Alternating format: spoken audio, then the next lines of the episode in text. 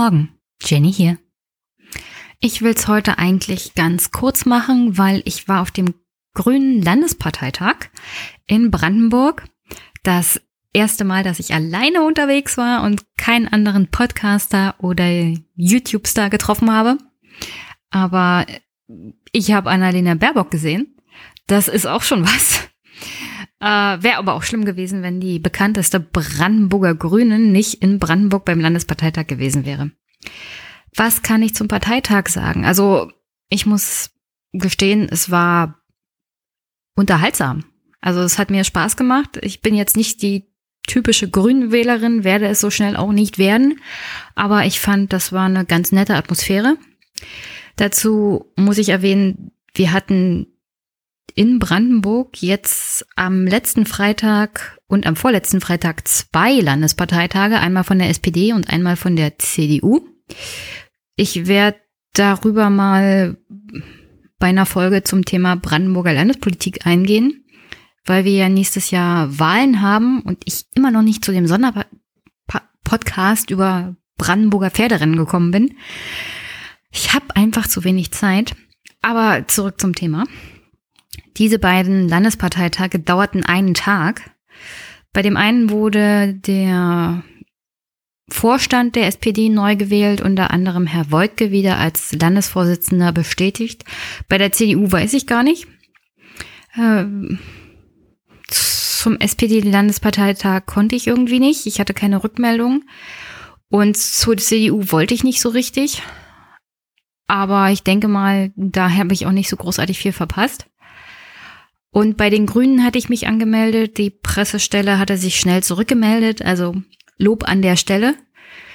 Die Pressesprecherin ist auch sehr nett gewesen.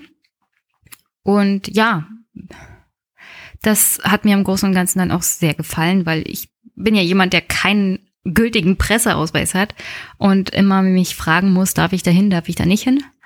Und ich finde das immer ganz gut, wenn die Parteien da eher so locker drauf sind.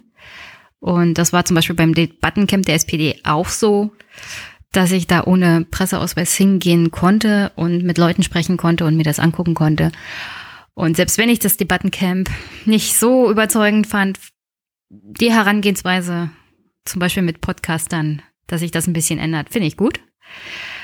Und sonst, was kann ich sagen? Ich habe interessante Gespräche geführt. Die hört ihr hier im Anschluss. Was war nicht so gut? das Essen.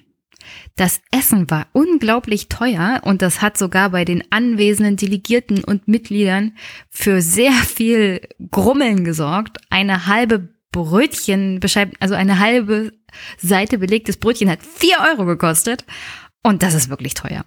Einer der angehenden Spitzenkandidaten hat das sogar in seiner Rede erwähnt und gesagt, das werden wir in Zukunft anders machen. Das müssen wir mal analysieren und hat dafür sehr viel Applaus bekommen. Äh, nicht, dass das Essen nicht geschmeckt hat, aber es war wirklich teuer. Äh, ja, aber inhaltlich ging es natürlich auch zur Sache. Es ging um den, das Landesparteiwahlprogramm und ja, dazu habe ich einige Fragen gestellt. Aber das muss ich mir auch noch mal intensiv durchlesen. Nächstes Jahr haben die Grünen ja auch Listenparteitag und vielleicht kann ich da noch mal hin und dann inhaltlich noch mal zu dem Wahlprogramm ein paar Fragen stellen. Das wäre vielleicht gar nicht so schlecht, weil es so aussieht, als ob es hauptsächlich auch um soziale Themen gehen soll in diesem Parteiprogramm. Es soll zum Beispiel ein Bildungsticket eingeführt werden, so eine Art Verkehrsticket auch für vor allem Kinder aus prekäreren Verhältnissen, also dass man günstig die öffentlichen Verkehrsmittel nutzen kann, was jetzt im ländlichen Raum für Familien nicht so viel bringen würde, weil alleine schon der Ausbau von öffentlichen Verkehrsmitteln im ländlichen Raum wichtig wäre. So ein Verkehrsticket oder so ein günstiges Ticket für den öffentlichen Verkehr ist vor allem in den Städten sinnvoll, wo die Anbindungen auch entsprechend gegeben sind. Und ja, sonst kamen die üblichen Themen Bildung, Demokratie, Gefahr von rechts, Klimawandel, äh, das Thema Kohlekommission war natürlich auch vorneweg. Und also jetzt nichts Überraschendes, was ich nicht von den Grünen erwartet hätte, außer eine Sache. Ein, ein grüner Jäger, den hört ihr hier auch. Das fand ich wirklich gut. Das war mal was anderes. Und bevor nachher wieder Beschwerden kommen. Ja, ich habe Annalena Baerbock nur drei Fragen gestellt, aber war schon, war schon nett, dass ich überhaupt die drei Fragen gekriegt habe, weil sie an dem Tag sehr gefragt war, vor allem von echten Medienvertretern. Und ich fand es wirklich, also ich fand es wirklich sehr nett, dass sie dann doch die Zeit für mich gefunden hat, dass ich ja wenigstens die drei Fragen stellen durfte, die ich konnte. Äh, und dass sie sich halt die paar Minuten Zeit genommen hatte. Ich würde auch gerne länger mit ihr reden, aber so, so ein kleiner Podcast, das ist, glaube ich, naja, da muss man halt mit den Ansprüchen auf dem Boden bleiben. Der, da ist Thilo Jung eher gefragt. Da kommen sie, glaube ich, eher zu ihm. Aber immerhin, die drei Fragen waren drin. Das ist schon mal eine Weiterentwicklung. Und ich habe mich getraut, selber zu fragen und Thilo musste mich nicht permanent anspornen. Also ich krieg das schon irgendwie dann hin. Ansonsten hat mir, wie ich schon erwähnt habe, die Atmosphäre auf dem Parteitag schon ganz gut gefallen. Es war ein bisschen anders, als ich es zum Beispiel von den CDU-Parteitagen kenne, weil es war halt ein inhaltlicher Parteitag. Also es ging nicht nur darum, dass sich zum Beispiel die Kandidaten für die Urwahl bei den Grünen Brandenburg, ja, bei den Grünen Brandenburg wird es eine Urwahl für die beiden Spitzenkandidaten geben, vorgestellt haben, sondern dass sie wirklich inhaltlich diskutiert haben. Es war groß und ganzen wie auch auf anderen Parteitagen inhaltlich diskutiert würde, nur mit sehr viel jüngeren Mitgliedern. Also so viele junge Mitglieder habe ich auf anderen Parteitagen, zum Beispiel der CDU, nicht gesehen. Auch wesentlich mehr Frauen. Und ja, war mal was anderes und war ein bisschen angenehmer, als ich das aus meiner Parteitätigkeit so kenne. Und sonst war es im Großen und Ganzen eine sehr lockere Atmosphäre und wie gesagt, war halt auch ein Parteitag, wo es inhaltlich zur Sache ging, aber keine großen Kontroversen gab. Und es waren erstaunlich viele Neumitglieder da, also der halbe Raum war, glaube ich, mit neun Mitgliedern bei den Grünen voll. Annalena Baerbock hatte das dann in ihrer Rede auch erwähnt. Also die Grünen Brandenburg haben sich innerhalb der letzten, glaube ich, zehn Jahre von 700 Mitgliedern auf 1302 Mitglieder im Jahr 2018 entwickelt. Und das ist schon ein erheblicher Sprung, auch für eine Partei, die vor allem in Brandenburg, vor allem im Osten, nicht sehr angesehen ist. Also man müsste man, glaube ich, auch gucken, wie die Mitgliederstruktur so aussieht. Ich denke mal, in der Fläche wird die Partei immer noch Probleme haben und dass die meisten so aus dem Speckgürtelbereich kommen, Havelland, Potsdam, eher die Städte, wo es auch wirtschaftlich gut läuft. Und ja, die Partei hat halt, halt Probleme in, im ländlichen Raum. Aber Annalena Baerbock hatte das auch in ihrer Rede angesprochen, dass man da jetzt auch als Grüne während des Wahlkampfes nächstes Jahr mehr Mut haben will und mehr in die Fläche auch vorstoßen will. Und ich bin gespannt, wie das dann läuft, weil es ja im Großen und Ganzen darauf hinauslaufen wird in Brandenburg, dass die AfD hier versuchen wird, stärkste Kraft zu werden. Und wenn da eine drei vorne steht, würde mich das nicht überraschen. Es gibt Teile in Brandenburg, da Laut Umfragen zum Beispiel in Cottbus ist die Partei tatsächlich schon bei 30 Prozent angekommen. Und dann wäre mal interessant, wie die Position der Grünen in den ostdeutschen Ländern dann sein wird, weil wenn die Zukunft in der deutschen Parteienlandschaft ist AfD gegen Grüne, dann wäre es auch wichtig zu sehen, wo stehen die Grünen in den neuen Bundesländern. Ja, aber das sind auch alles Fragen für zum Beispiel Februar. Ich werde versuchen, es auf diesen Parteitag zu schaffen. Ähm, offensichtlich gibt es da keine Probleme. Ich werde mich mal anmelden. Die Pressesprecherin hat im Großen und Ganzen gesagt, ich kann gerne wiederkommen. Und Jenny ist nicht unangenehm aufgefallen. Das ist doch schon mal was.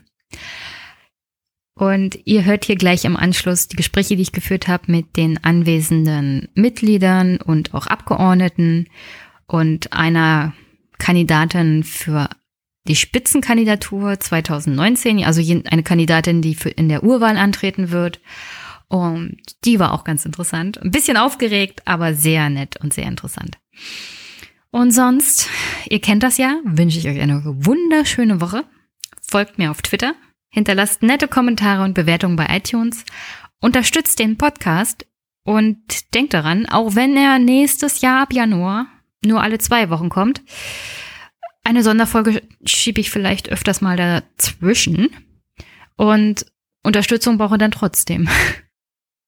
Auf alle Fälle hoffe ich, dass ich weitere Parteitage besuchen kann. Es wird auf alle Fälle spannend im nächsten Jahr 2019 in Brandenburg und auch in den anderen ostdeutschen Ländern, wo gewählt wird. Und hier nochmal zum Abschluss. Habt eine wunderschöne Woche. Bis bald. Wer bist du? Ich bin Kerstin Helmich. Und wo sind wir hier? Wir sind hier beim Landesparteitag der Bündnis 90 Die Grünen. Wo genau? In Wildau, im wilden Wildau. Also in Brandenburg. Ähm, was machst du hier? Ich bin als Gast hier. Ich hätte auch als Delegierte gekonnt, aber ich wusste nicht so recht, wie das mit meinem Zeitplan klappt. Aber ich möchte mir das nicht entgehen lassen, doch Annalena zu erleben und die neuen Perspektiven, ähm, die ausgehen von äh, dieser Partei. Und die Rede von Annalena Baerbock ist jetzt gerade vorbei. Was hast du so mitgenommen? Ähm, was ich was ich so mitgenommen habe, ähm, es hat sich ja abgezeichnet, ähm, dieser große Aufschwung in den, in den letzten Wochen und Monaten, äh, was durch die Reihen gegangen ist. Es zeigt sich ja auch die vielen Mitglieder, die neu dazugekommen sind. Und ähm, was äh, mir besonders wichtig ist, dass äh, diese, diese Themen, die unter den Nägeln brennen, dass die angesprochen werden und auch angegangen werden. Und das macht sich auch in der Bevölkerung bemerkbar. Es ist ein Aufhorchen da. Es geht nicht darum, den anderen jetzt zu zeigen, ihr habt das alles falsch gemacht, sondern äh, es geht darum äh, zu zeigen, diese Probleme sind da und wir gehen die an, wir stellen uns dieser Verantwortung. Und das ist ähm, vom Herzen her äh, offen und ähm, ehrlich und äh, es ist Leidenschaft dabei. Und welche Probleme sind das genau? Wenn ich jetzt äh, beispielsweise äh, dran denke, die, die Kinder, äh, die auch gerade in Brandenburg äh, leben, die an vielen Dingen nicht teilhaben können, äh, weil ihre Eltern nicht in der Lage sind, ihnen das zu ermöglichen. Äh, dass eine Teilhabe an äh, einer höheren Bildung, an Musikausbildung, an äh, Ferienfahrten und anderen Dingen. Oder nur alleine, dass sie zu Kindergeburtstagen gehen können, einfach weil sie kein Geschenk mitnehmen können.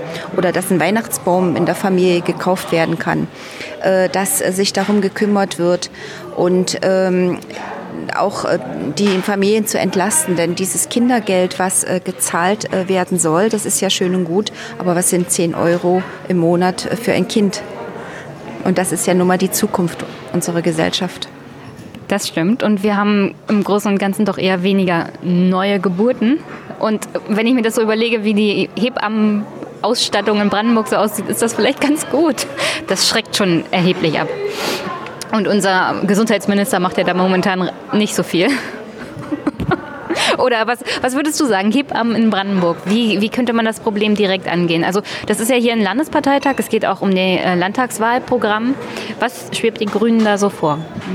Also das äh, war eigentlich äh, schon äh, seit Jahren ein großes Thema, die Hebammen zu unterstützen, denn man weiß ja auch, dass die oft gar nicht ihre Versicherung zahlen können, dass äh, nur alle drei Jahre Hebammen ausgebildet werden und äh, das geht so nicht weiter, denn wenn ich jetzt gerade im ländlichen Raum sehe, um, um Cottbus herum, dass ähm, in verschiedenen Krankenhäusern wunderbare Stationen geschlossen werden müssen, die mit allen technischen Möglichkeiten ausgestattet sind, bloß weil keine Hebammen da sind. Äh, das kann ja wohl nicht sein. Und ähm, ich möchte da eigentlich auch widersprechen, denn ich denke, es werden mehr Kinder geboren. Ich hatte schon andere Zeiten erlebt. Und ähm, gerade das, äh, das macht ja eigentlich zukunftsfroh. Aber wenn ich nicht weiß, wenn ich jetzt in irgendeinem kleinen Nest wohne, wie soll ich denn jetzt ähm, die ersten Wochen überstehen, wenn ich jetzt vielleicht keine Familie habe, die mich umsorgt oder beim ersten Kind habe ich ja überhaupt keine Ahnung, bin aus, dem, aus allen Problemen rausgefallen und ja, was mache ich denn dann, wenn steht keine Hebamme zur Verfügung? Und das ist ein Unding in unserer heutigen Gesellschaft, wo alles hochtechnisiert ist und wo die Möglichkeiten eigentlich da sind. Die Grünen in Brandenburg sind eine relativ kleine Partei im Vergleich zu anderen. Ich habe jetzt mitbekommen, die Zahl der Mitglieder ist von 700 unter der Zeit von Annalena Baerbock als Vorsitzende zu 1302 jetzt gestiegen. Äh, das Wahlergebnis das letzte Mal bei, war bei 6 Prozent. In den Umfragen seid ihr als Grüne Brandenburg bei 7. Das ist nicht ganz der Bundestrend. Woran könnte es liegen? Na, das ist speziell. Ähm äh, Brandenburg ist ein sehr landwirtschaftlich äh, auch geprägtes Land. Und ähm, es ist ein, ein, Land, wo die ähm, Sozialdemokratische Partei eigentlich immer eine große Rolle gespielt hat und äh, die Grünen äh, doch immer so in, in vielen Bereichen eigentlich als Störenfriede empfunden wurden. Und ähm, das muss sich erstmal wandeln, denn ähm, wir haben das ja selber erlebt. Äh, es, ging, es ging ja um die ähm, Industrialisierung der Landwirtschaft und ähm, das musste erstmal in die Köpfe rein. Die Themen, die von den Grünen aufgezeigt wurden, ähm, was eigentlich das Problem ist der, in, bei der Industrialisierung der Landwirtschaft, die gesundheitlichen Probleme, dass das Wasser äh, verseucht wird, äh, dass wir äh, äh, den Boden mit Nitraten zu doll belasten. Ähm, diese Themen sind ja erst in den letzten Jahren, zwei, drei Jahren, äh, denke ich mal, ähm, erst ähm, bewiesen wurden. Denn vorher wurde das ja immer äh, abgetan, das ist Populismus, das ist Blödsinn, das stimmt nicht. Und ähm, jetzt sind erst die Beweise was natürlich schade ist, dass, sie, dass, dass, dass die Beweise halt gekommen sind. Äh, wir würden es ja auch gerne ähm, äh, haben, dass es nicht so ist. Aber das, denke ich mal, das spielt eine große Rolle. Und da ist jetzt auch ein großes Umdenken in den Köpfen. Dass viele Themen, die angesprochen werden, äh, dass die sich bewahrheiten und dass gemerkt wird, welche Ernsthaftigkeit dahinter steht. Also du kommst aus Karlau? Ja, ich komme aus Karlau. Nächstes Jahr sind Kommunalwahlen. Äh, wirst du antreten oder kennst du jemanden von den Grünen, der vor Ort antreten wird? Ähm, ja, wir sind ein äh, sehr gefestigter Kreisverband und da sind natürlich einige, die antreten werden. Äh, ich behalte mir das noch vor. Ich möchte jetzt zu dem Zeitpunkt noch nicht dazu antworten, ob ich selber ähm, dann antreten werde. Wir werden sehen.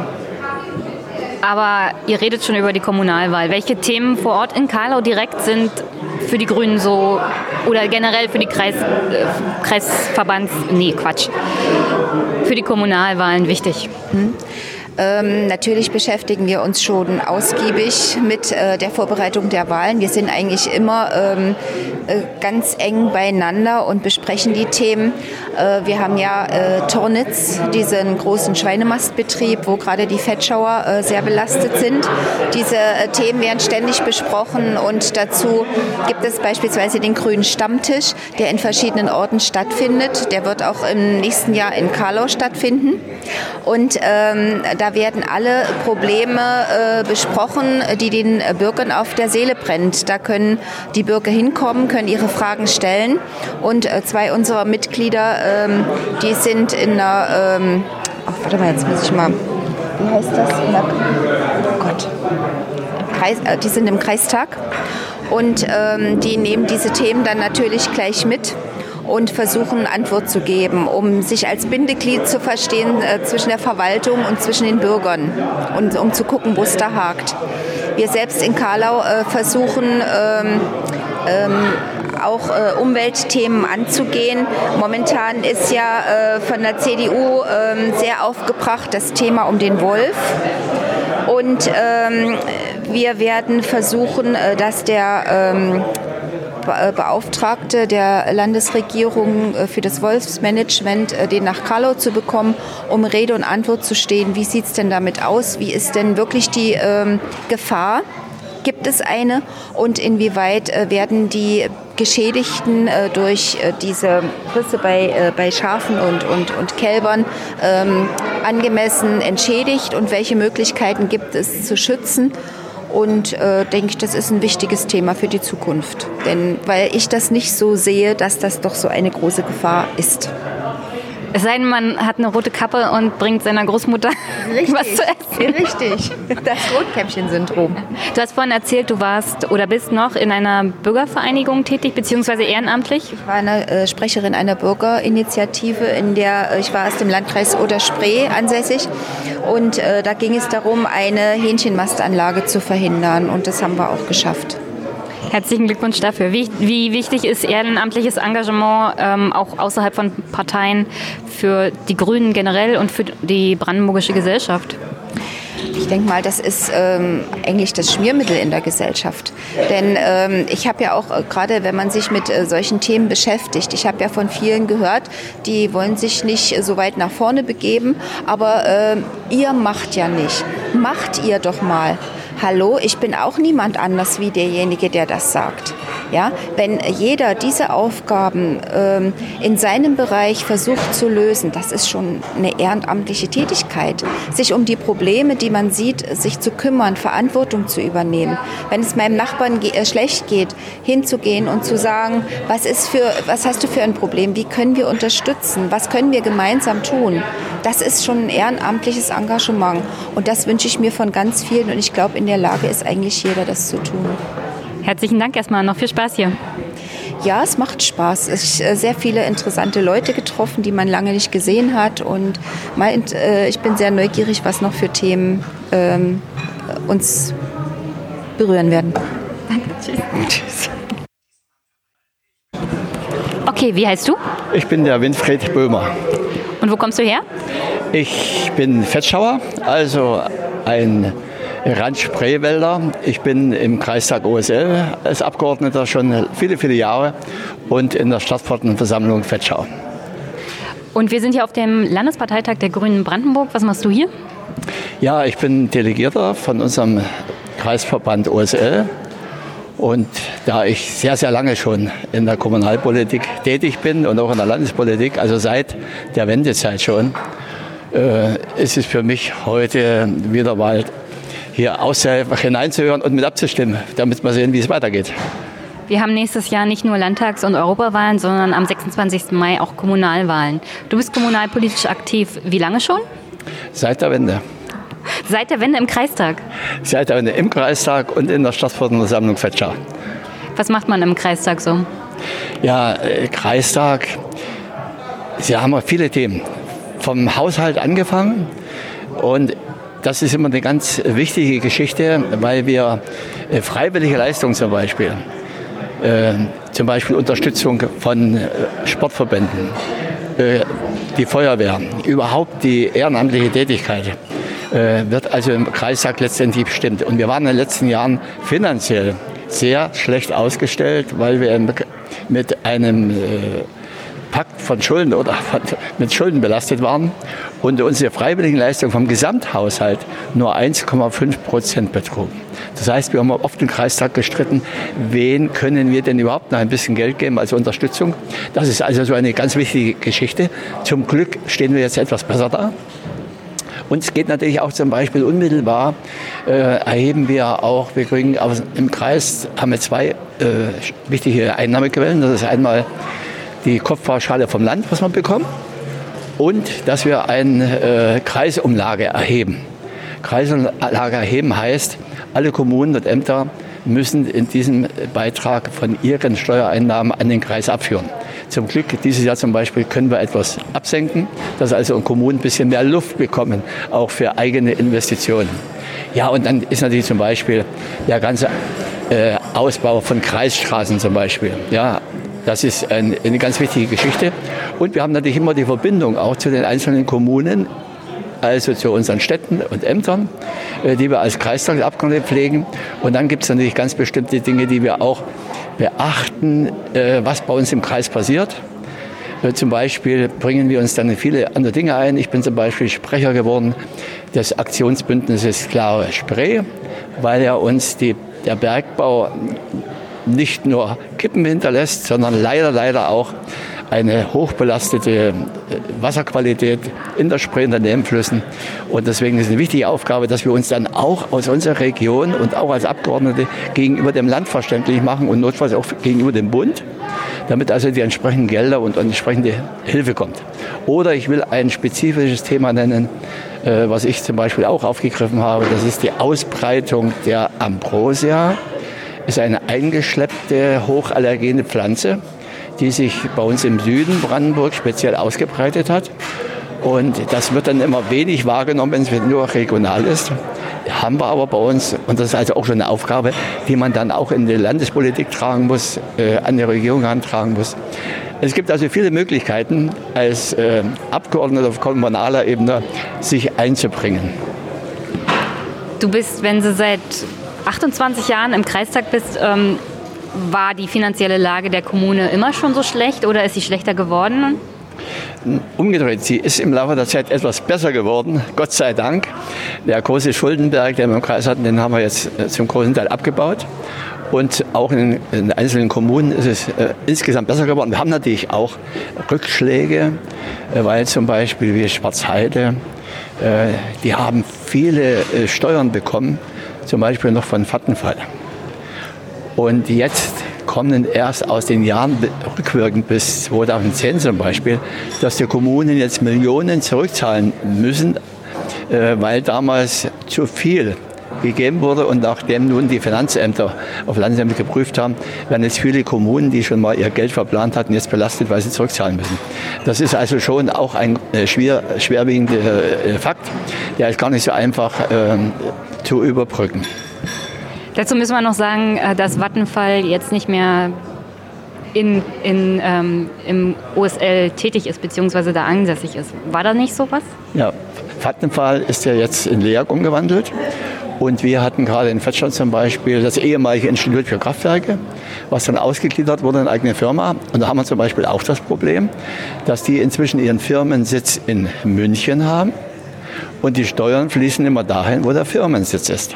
Also das ist auch so etwas, wo wir uns auch als Kommunalpolitiker äh, dagegen wehren und versuchen, was zu ändern. Äh, wir haben es ja ähnlich auch mit äh, Anlagen für die erneuerbaren Energien. Ob das Photovoltaikfelder sind oder Windkraftanlagen. Oft ist es leider eben so, dass die Investoren ihren Sitz woanders haben und die Gelder auch was hinfließen. Das müssen wir auch ändern. Wir sagen immer da, wo auch der Sitz der einzelnen Firmen oder in dem Falle der äh, Anlagen ist für die erneuerbaren Energien, dass dort auch die Steuern zu zahlen sind. Oh, das, das mache ich ganz oft in meinem Podcast, mich darüber beklagen, dass die Windkraftanlagen in Brandenburg stehen en masse und die Firmensitze aber in München und in Hamburg sind und wir als Land überhaupt nichts davon haben. Wie kann man das in der kommunalen Vertretung sozusagen angehen, dass da, wo die Energie produziert wird, sozusagen auch die Steuern fließen? Ja, wir haben zum Beispiel die Möglichkeit, wenn sich jetzt Firmen bei uns ähm, melden und wollen auf einer Fläche etwas errichten, ganz einfach, dann kann man gleich verhandeln und sagen, Moment mal, äh, da gibt es Ersatzausgleichsmaßnahmen, ist zum Beispiel gelungen, ich will mal sagen in Schipkau für den großen Windpark, dass dort die Einwohner äh, kostenfrei oder vergünstigt den Strom von dieser Anlage bekommen. Und wir eben verstärkt darauf schauen, äh, dass auch von den Kommunen was übrig bleibt. Das kann man schon aushandeln, bevor sie überhaupt anfangen. Aber äh, viel besser wäre es eigentlich noch, und das ist leider ein bisschen sehr wenig, wenn die Kommunen oder auch ähm, sich Menschen zusammenfinden und selber investieren und selber Anlagen errichten. Weil dann ist es unbestritten, bleibt es in der Kommune und kommt dann auch den Bürgerinnen und Bürgern unmittelbar in der Kommune zu. Leider ist das bei uns, fehlt der Mut, oft tatsächlich solche Investitionen auch aus kommunaler Sicht anzugehen? Ähm, wir sind hier auf dem Parteitag. Es geht ja auch um die Landespolitik bzw. das Landtagswahlprogramm. Welche Themen würdest du sagen, sind fürs nächste Jahr für die Landtagswahlen auch sehr wichtig? Ja, wenn ich aus der Lausitz komme äh, und auch im Naturschutz aktiv bin, ist natürlich die Frage Strukturwandel der Lausitz eine ganz entscheidende Geschichte. Ich selber komme ja äh, aus Kraftwerken, aus Kohlekraftwerken, bin aber schon zu DDR-Zeiten Umweltschützer geworden und sitze zum Beispiel auch für den Naturschutzbund im Braunkohlenausschuss Brandenburg. Und dort streiten wir schon lange. Wir müssen uns einfach auch in der Region dem Klimawandel stellen. Es hat keinen Sinn, nur zu fordern, dass wir ewig die Kohle haben wollen. Sondern das ist Gott sei Dank auch ein Wandel eingetreten. Jedem ist jetzt klar, dass es begrenzt und endlich ist und das muss gestaltet werden. Äh, das, ich bin noch zum Beispiel IGBCE-Mitglied, ja, äh, kann aber oft meine Kolleginnen und Kollegen der IGBCE überhaupt nicht verstehen, dass jetzt gemeint wird, die Welt geht unter, wenn wir hier den Strukturwandel angehen. Mitgestalten ist viel wichtiger, sich einbringen, fordern natürlich auch, aber wir müssen uns der Aufgabe stellen und es ist äh, nicht gut, dass wir keine klare Perspektive haben. Annalena Baerbock hat das angesprochen. Da ist diese Ungewissheit da sowohl bei denen, die noch gefährdet sind, ich denke mal an die Proschima zum Beispiel, die immer noch die Ungewissheit haben, werden sie mal abgebaggert oder werden sie nicht abgebaggert. Und umgedreht genauso die Menschen, die jetzt in den Kraftwerken arbeiten, zum Beispiel in Tagebauen, dass die keine klare Aussage haben, wie lange wird es noch gehen. Und deshalb sind solche Forderungen, hoffen wir, dass die Kohlekommission zu einem guten Ergebnis kommt und hoffen wir, dass auch die Lausitz dann ganz stark unterstützt wird. Und zurück auf die kommunale Ebene wieder. Äh, wir kämpfen auch, in Fetschau zum Beispiel, schon lange, dass endlich die Bahnstrecke von Lübbenau bis Cottbus zunächst mal zweigleisig ausgebaut wird. Äh, da bringen wir uns in der Kommune immer wieder ein und Forderungen. Es war zum Beispiel ein, ein Tiefschlag, dass Bahnhöfe sogar dicht gemacht wurden, wie bei uns äh, Ratusch oder äh, Kolkwitz. Also das ist für uns völlig unverständlich. Äh, dass wir die Möglichkeiten öffentlichen Nahverkehrs sogar einschränken, anstatt auszubauen. Und äh, da kann man es immer wieder auch als Kommune einbringen und fordern und Druck machen. Da sind wir also mit dabei, äh, dass wir also hier auch mit der Infrastruktur Anbindung an Berlin, aber auch nach Dresden, auch nach Polen und nach äh, Leipzig äh, besser aufgestellt werden. Okay, nochmal zurück zur Kohle. Annalena Baerbock hat es ja gesagt, ähm, wichtig sei vor allem auch der Ausbau von Bahnstrecken, wie du das gesagt hast. Ähm, die Ansiedlung zum Beispiel des Fraunhofer Institutes und den, die Anlage für Energiezellenbau, so wie ich das richtig verstanden habe. Aber jetzt zum Beispiel alles, was mit Straßen und, äh, äh, und Schienenverkehr zu tun hat, die Ansiedlung von solchen Instituten wie dem Fraunhofer Institut von Behörden, das sind ja so Sachen, die sollte man seit 28 Jahren in Ostdeutschland generell tun. Und äh, ich bin nicht der Meinung, dass das in den, diese Strukturwandelkommission gehört, sondern das ist etwas, was man so und so tun sollte, generell im ganzen Land für bessere Lebensverhältnisse zu sorgen oder angeglichene Lebenswirklichkeiten. Ähm, Müsste man nicht wirtschaftlich auch irgendwie was tun? Weil wenn, ich meine, es sind nur 20.000 Jobs, aber das ist ein Verdienst, den hat man sonst in der Region, in der Lausitz nicht. Was, was kann man tun, damit wirtschaftlich da was perspektivisch sich entwickelt? Äh, das spielt aber schon eine Rolle, Verkehrsinfrastruktur. Ich kenne viele IT-Firmen, die in Berlin ihren Sitz haben. Die würden gerne sich ganz einfach, weil wir so ein schönes Brandenburg-Umfeld haben, auch in Oberspreewald-Lausitz ansiedeln. Aber sie sagen, wir brauchen schnelles Internet. Es würde dann genügen, dass wir ein Kontaktbüro in Berlin haben und siedeln uns sehr gerne hier außerhalb an. Also ist zum Beispiel auch Infrastruktur, dass wir ganz schnell äh, und in hoher Qualität äh, das Internet ausbauen. Das ist eine der Voraussetzungen für die Wirtschaft in Summe. Ansonsten bewegt sich sehr viel. Und es ist ja nicht so, dass wir nun noch eine extrem hohe Arbeitslosigkeit haben. Auch bei uns in Brandenburg und auch im Oberspreewald-Lausitz zum Beispiel ist inzwischen überall Fachkräftemangel vorhanden. Das ist auch erwähnt worden, will ich nicht alles hier wiederholen. Ähm, es sind also jede Menge äh, Arbeitsplätze frei Oft ist es aber, das sind nicht die gut bezahlten. Und deswegen wird also nach Industriearbeitsplätzen gesucht. Ich muss aber auch sagen, eigentlich alle, die heute äh, bei der LEAG arbeiten, die können ohne Probleme einen neuen Arbeitsplatz finden. Erstens sind viele, es geht ja nicht auf heute auf morgen, wir sprechen von Zeitraum zwischen 2030 und 2040 und dann ist ja immer noch nicht Schluss.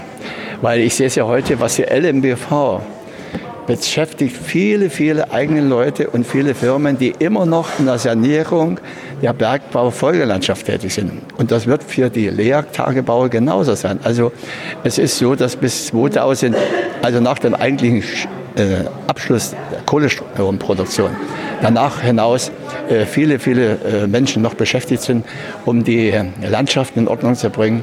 Und das wird auch noch Jahrzehnte dauern. Und wie gesagt, das, und sie, viele von denen werden auch den Ruhestand erreichen. Es wird keine betriebsbedingte Kündigung geben. Aber natürlich ist es so, dass wir die Einnahmen und das Geld auch in der Region brauchen. Deswegen ist schon wichtig, die Voraussetzung. Politik kann nur die Voraussetzung schaffen, gute Voraussetzungen, dass sich auch Wirtschaft bei uns stärker noch als bisher ansiedelt. Dankeschön. Und dann denke ich mal, du wirst nächstes Jahr wieder antreten für die Kommunalwahlen, oder? Na schauen wir mal. Irgendwann muss man auch zurückstecken sich. Aber natürlich werde ich unseren Grünen auch bei uns helfen, noch ein paar Stimmen zu sammeln. Herzlichen Dank. Bis dann. Bitte auch alles Gute. Hi, wie heißt du denn? Äh, ich bin Katharina Strauß. Und was machst du hier? Ähm, ich bin beim Landesparteitag der Grünen und zwar, weil ich schon lange Sympathisantin der Grünen bin und jetzt tatsächlich auch eingetreten bin. Du hast vorhin auf der Bühne, glaube ich, einen Blumenstrauß bekommen. Warum eigentlich? Mhm. Weil ich jetzt 1300. Mitglied geworden bin. Also ich, ich war sozusagen das 1300. Mitglied, ja. Und in welchem Verband bist du Mitglied geworden bei den Grünen in Brandenburg? Mhm. Im Potsdamer Kreisverband. Was hat dich an den Grünen überzeugt? Äh, also ich bin, glaube ich, schon lange so im Herzen grün mit äh, also alles, was Ökologie betrifft, äh, Mülltrennung, Fahrradfahren und sowas alles. Ähm, dann habe ich auch eine Zeit lang für die Landtagsfraktion gearbeitet und ähm, da konnte ich das sozusagen, also das hat mich auch sehr bestärkt in meinen Werten, die die äh, so vertreten und ähm, ja, jetzt habe ich noch eine Weile hin und her überlegt, weil ich bin ursprünglich aus Falkensee, also ein Kind der DDR. Und da hatte ich mit Parteimitgliedschaft, da habe ich immer so ein bisschen gefremdet und fand, also es war für mich immer negativ besetzt. Deswegen habe ich lange, lange hin und her überlegt. Und jetzt ähm, mit der ganzen, mit den Umfragewerten in Brandenburg und dem ja, Rechtsruck oder wie auch immer, das hat mich jetzt sehr beschäftigt und irgendwie aufgerüttelt und da hatte ich jetzt wirklich das Bedürfnis, mich irgendwie zu positionieren. Was ist mit den Umfragewerten in Brandenburg? Für die Landtagswahl ähm, heißt es, dass die SPD ähm, genauso viele Prozentpunkte hat im Moment in den Umfragen wie die AfD und ähm, also im Moment besteht sozusagen für mich, also es besteht die Möglichkeit, dass die AfD stärkste Kraft wird äh, bei der nächsten Landtagswahl. Und das finde ich für mich, äh, es ist absolut keine, das finde ich, das geht gar nicht. Und deswegen, ja, wollte ich jetzt nicht mehr sozusagen nur so im neutralen Bereich die ganze Zeit äh, rumschwimmen, sondern dachte, nee, ich will jetzt für eine demokratische Partei ähm, irgendwie einfach nur die demokratische Partei eine unterstützen. Also ich muss da jetzt nicht unbedingt aktiv werden, aber ich wollte jetzt einfach die unterstützen. Ideell und finanziell natürlich. Und, ja. Was glaubst du, woran liegt der Zustrom vor allem zur AfD im Osten? Ähm, schwierige Frage. Ich kenne wenig AfD-Wähler. Ähm, und die, wo ich vielleicht eine Idee habe, dass die AfD wählen oder auch die zwei, die ich kenne, das sind, glaube ich, Leute, die mit irgendwas unzufrieden sind obwohl sie, glaube ich, insgesamt sogar ein gutes Leben haben. Würde ich, also von außen könnte man das so sagen. Insofern wundert es mich eigentlich auch. Ähm, ich weiß auch nicht so genau, wie man sie mal ins Gespräch verwickeln kann, ob sie eigentlich wissen, was, was also es gibt ja wohl auch viele Protestwähler und ich frage mich immer, ob die Leute wissen, wenn sie aus Protest jemanden wählen, was das eigentlich vielleicht für eine Konsequenz hat später. Und das, da, das, da würde ich gerne darauf aufmerksam machen, dass man auch irgendwie als Wähler so eine Art Verantwortung hat für das, was später rauskommt. Und da würde ich die Leute gerne anregen, darüber nachzudenken, was sie mit ihrer Stimme bewirken können, eventuell. Also bist du nur Mitglied oder willst du dich oder nur Mitglied oder willst du dich nächstes Jahr auch ähm, kommunalpolitisch einbringen? Es gibt ja Kommunalwahlen, Landtagswahlen, Europawahlen in Brandenburg. Also ich äh, habe jetzt nicht vor, ähm, in erster Reihe irgendwie da äh, irgendwo anzutreten oder so. Ähm, aber wie gesagt, ich würde gerne unterstützen und ich sehe mich da sicherlich auch an irgendeinem Stand irgendwo stehen oder irgendwo Zettel verteilen oder irgendwas. Das glaube ich, ja. Hm. Mit welchen Themen werden die, nächst, werden die Grünen nächstes Jahr vor allem in Landtags- und Kommunalwahlen punkten? Punkten? Gute Frage. Ich meine, die äh, haben viele Themen. Ich finde, wie gesagt, im Moment das Demokratiethema für mich äh, das Wichtigste eigentlich. Wie wollen, was wollen wir für eine Gesellschaft sein, die äh, irgendwie alle achtet? Und äh, wie gesagt, wenn man in der DDR gelebt hat, weiß man, wie es ist, wenn man keine Demokratie hat. Und ich will sozusagen, ich bin so froh, ich bin so froh, dass es diese Demokratie jetzt so lange schon gibt in meinem Heimatland und die will ich mir eigentlich auch nicht wieder wegnehmen lassen. Und ich, das ist für mich sozusagen mein beherrschendes Thema. Aber ob das jetzt die Wähler äh, alle umtreibt, weiß ich nicht. Glaubst du wirklich, dass die AfD eine Gefahr für die Demokratie ist? Ähm, aus meiner Sicht ja. Ähm, ich habe jetzt zwei Bücher gelesen, äh, die in den 20er und 30er Jahren spielten. Und äh, es hat mich wirklich erschrocken, wie es ist sicherlich nicht alles genauso oder ähnlich oder wie auch immer, aber es gab bestimmte Parallelen und die haben mich so irgendwie erschreckt, dass ich das war auch ein Grund, warum ich dann eingetreten bin. Welche Parallelen gibt es denn da so? Ähm, also dieses Thema mit Lügenpresse oder so, ja? dass man äh, die Presse nicht mehr, dass man Journalisten, die einen gewissen Ethos haben, wie sie zu recherchieren haben und die das, soweit ich weiß, auch immer versuchen. Sie versuchen immer verschiedene Meinungen darzustellen, verschiedene Standpunkte dass man das einfach äh, negiert und sagt, nö, die lügen alle, ähm, das gab es früher auch schon. Und ähm, das auf einmal ähm, und man dann selber sozusagen seine, seine Punkte setzen kann, die vielleicht nicht unbedingt recherchiert sind. Ja? Wo, das finde ich ganz, ganz schwierig. Das ist ein Punkt der mir jetzt einfällt. Okay, danke erstmal. Und dann viel Spaß hier noch. Dankeschön. Wer bist du? Ich bin Annalena. Die Fragen zählen jetzt aber nicht als die zwei. Wir sind hier beim Landesparteitag der Grünen Brandenburg. Ähm, das wichtigste Thema für die Grünen jetzt ist ja vor allem Richtung Europawahl zu sagen, dass die Grünen eine europäische, eine europäische Partei sind und eine Pro-Europa-Politik machen. Was heißt das eigentlich? Das heißt für mich, gerade als Brandenburgerin, äh, dass wir nicht wieder Grenzen hochziehen. Wenn wir uns erinnern, äh, vielleicht die Jungen nicht mehr so ganz, wir hatten ja durch die Oder durch eine Grenze nach Polen äh, früher. Und für mich bedeutet Europa, dass ich ins Ausland nicht nur fahren kann, dass ich da eine Ausbildung machen kann, dass ich da studieren kann, dass Menschen hier zu uns kommen. Und ich glaube, wir erleben gerade weltweit so viel neue Konflikte und Kriege, dass Frieden auch in Europa immer wieder ein zentrales Thema ist. Und das funktioniert am besten, wenn man gemeinsam zusammenarbeitet in Europa und keine nationalen Grenzen wieder hochzieht. Ja, wie gesagt, wir sind hier in Brandenburg, Ostdeutschland. Vor 28 Jahren sind die Leute auf die Straße gegangen, um auch diese Reisefreiheit zu bekommen und haben jetzt mittlerweile festgestellt, die Reisefreiheit bringt einem nichts, wenn man die finanziellen Mittel dazu nicht hat. Im Durchschnitt verdienen Brandenburger 10.000 Euro im Jahr weniger als zum Beispiel in den alten Bundesländern. Wie kann man das zusammenbringen? Also dieses Versprechen von Freiheit und gleichzeitig die soziale Realität. Es ist ein Riesenproblem, dass wir nach wie vor fast 30 Jahre nach der friedlichen Revolution genau diese Ungleichgewichte haben, die du gerade auch angesprochen hast. Äh, Menschen bekommen hier weniger Rente, sie verdienen auch weniger, weil schon allein in Tarifverträgen Ost-West-Löhne noch festgeschrieben sind. Und das muss ganz, ganz dringend geändert werden auf Bundesebene. Und wir müssen aber auch vor Ort dafür sorgen, dass es äh, vernünftige Löhne gezahlt werden von den Unternehmen, die vor Ort äh, tätig sind. Und darum müssen wir kämpfen. Und vor allen Dingen gilt es, dass wir den Unterschied, den es gerade in dem ländlichen Raum gibt, zwischen Ost- und Westdeutschland, dass wir weniger Bus- und Bahnanbindungen haben, dass wir weniger äh, Krankenhäuser haben. Da müssen wir dringend, dringend dran, weil ansonsten äh, verlieren wir gerade die ländlichen Regionen und die Dörfer. Noch eine Frage. Ja. Äh, das Problem ist ja vor allem für die Kommunen die finanzielle Unterstützung. Wie würden die Grünen das angehen, dass die Kommunen vor Ort mehr Geld bekommen? Eine entscheidende Frage ist hier wirklich der Bund. Und es gab ja den Solidaritätszuschlag, der eingeführt wurde auf Bundesebene, den viele andere Parteien abschaffen wollen. Ähm, aus meiner Sicht muss der umgebaut werden zu einem äh, Zuschlag, dass gerade ländliche Regionen, strukturschwache Regionen, die vor allen Dingen im Osten sind, weiter unterstützt werden. Weil wir werden einfach Defizite, die es in manchen Regionen gibt, weil es halt weniger Industrie und damit weniger Steuereinnahmen gibt, nicht ausgleichen können. Und im Grundgesetz steht gleichwertige Lebensverhältnisse für alle in diesem Land. Und das bedeutet auch für alle Regionen in Ostdeutschland. Und und dafür müssen Steuermittel entsprechend eingesetzt werden. Herzlichen Dank dafür. Danke ebenso und danke fürs Hiersein. Tschüss.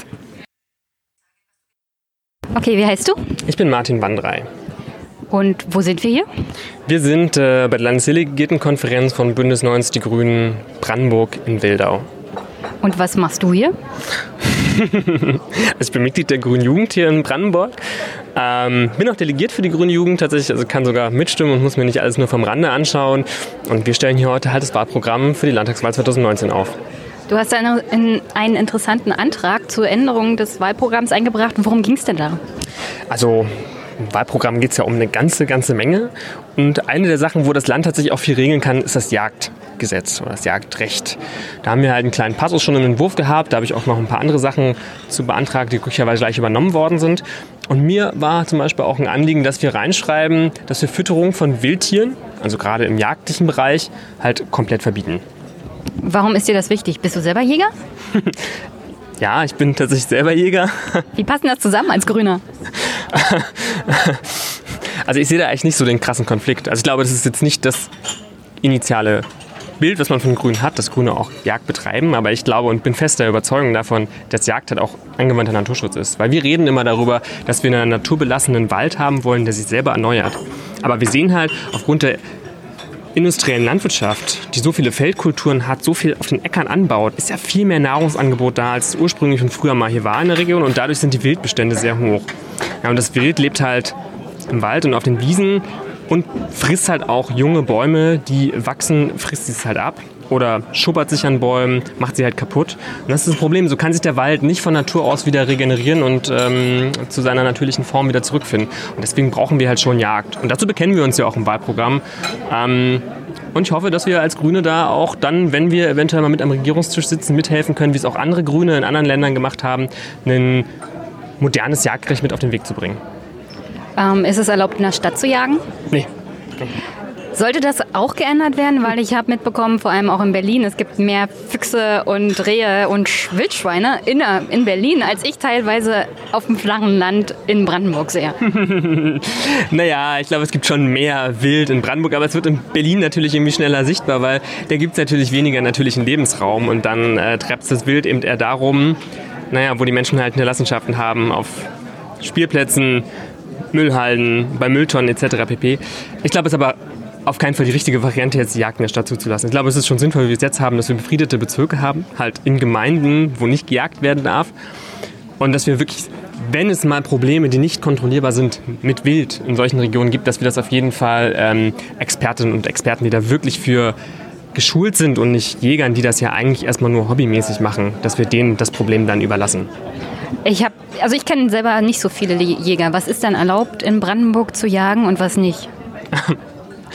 das natürlich jetzt ein recht weites Feld. Ne? Also äh, es ist relativ viel erlaubt. Es gibt einige Vogelarten, die man schießen kann. Ähm, als beste Beispiel sind sicherlich Stockenten, die die meisten kennen, so die Enten, die weit verbreitet sind.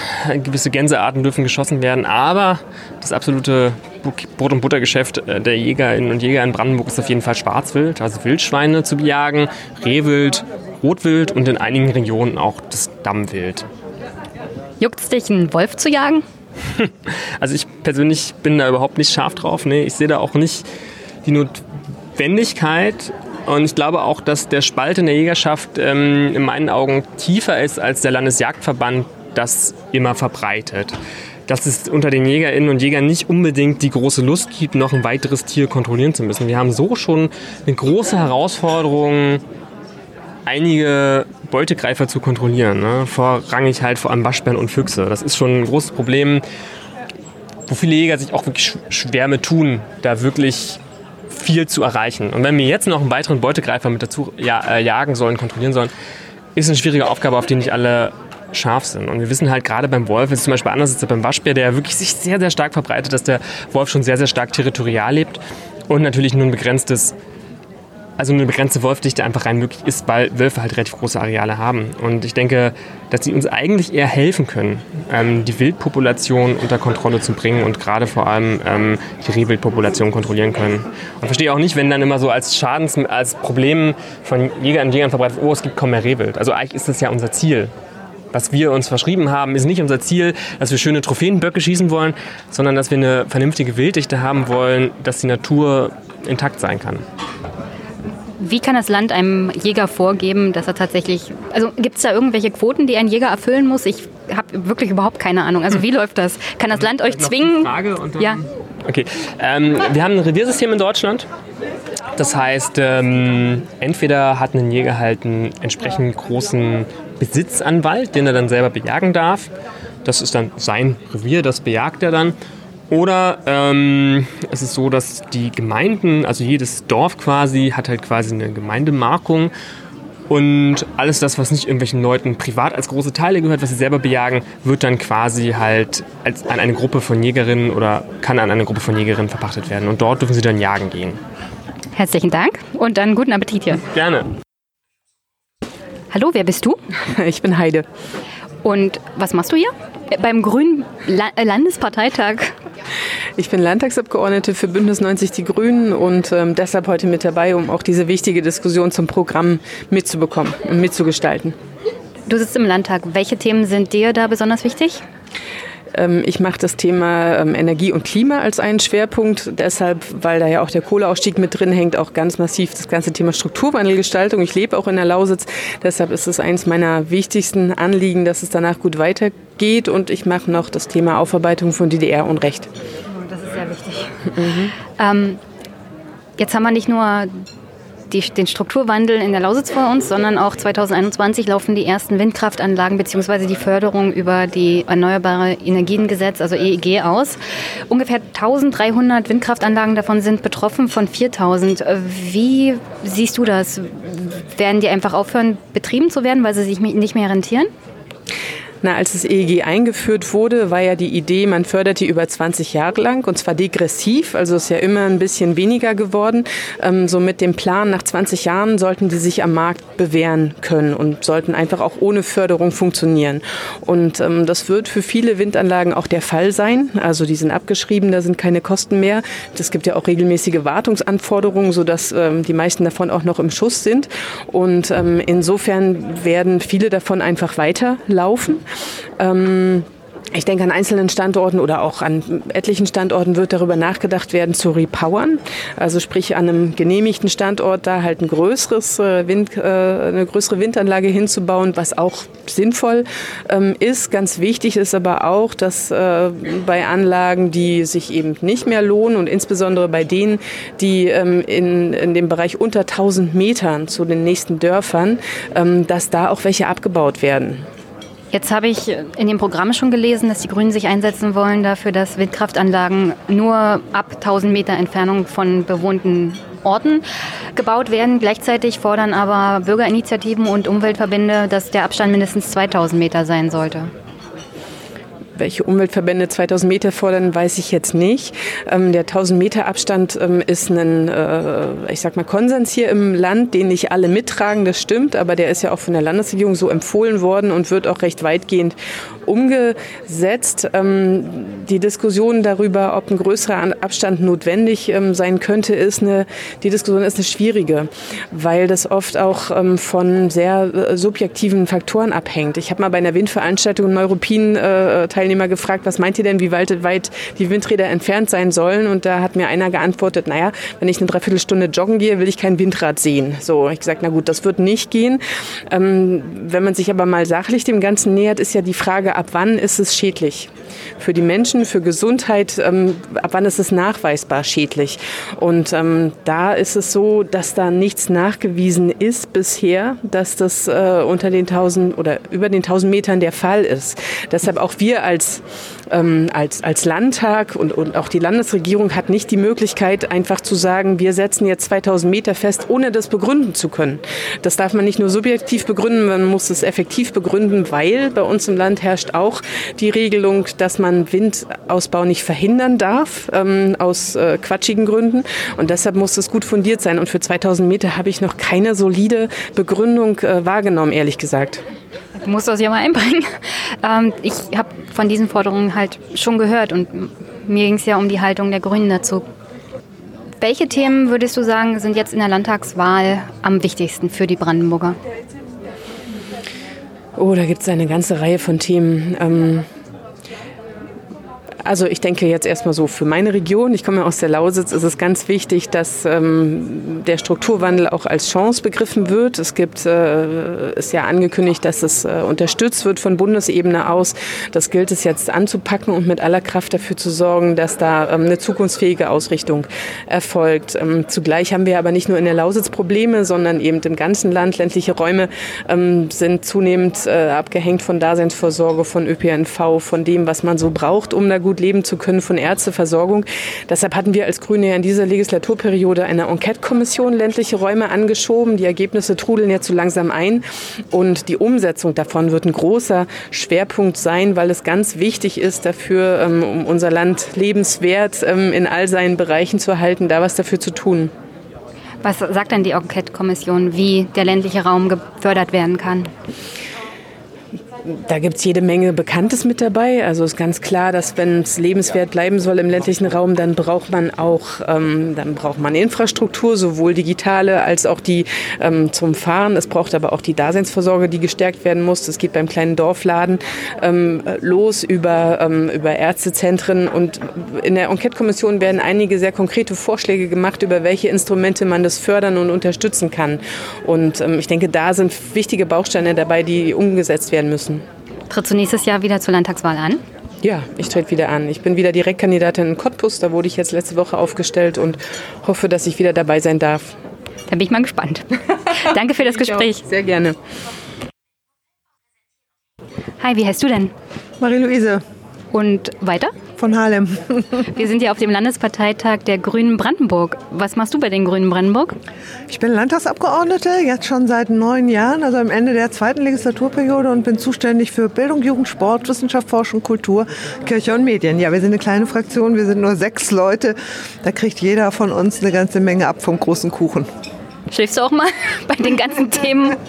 Sonst hätte ich das, glaube ich, nicht so fröhlich ähm, durchlebt.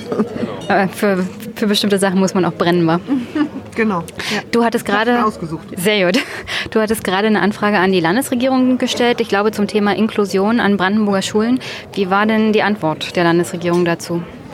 Ähm, ich habe ein Gutachten ähm, äh, in Auftrag gegeben, beziehungsweise im Namen der Fraktion haben wir ein Gutachten in Auftrag gegeben, was jetzt veröffentlicht worden ist in der letzten Woche, vergangenen Dienstag. Und wir haben auch eine große Veranstaltung dazu gemacht.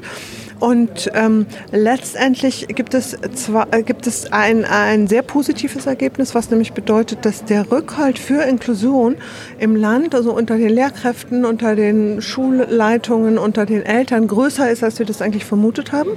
Die Landesregierung hat ja in den letzten Jahren für Inklusion eigentlich gar nichts getan, hat sich zurückgelehnt, hat gesagt, man darf die Schulen nicht überfordern, das muss überfordern, es muss langsam wachsen. Ja, das ist richtig, diese Position der Landesregierung.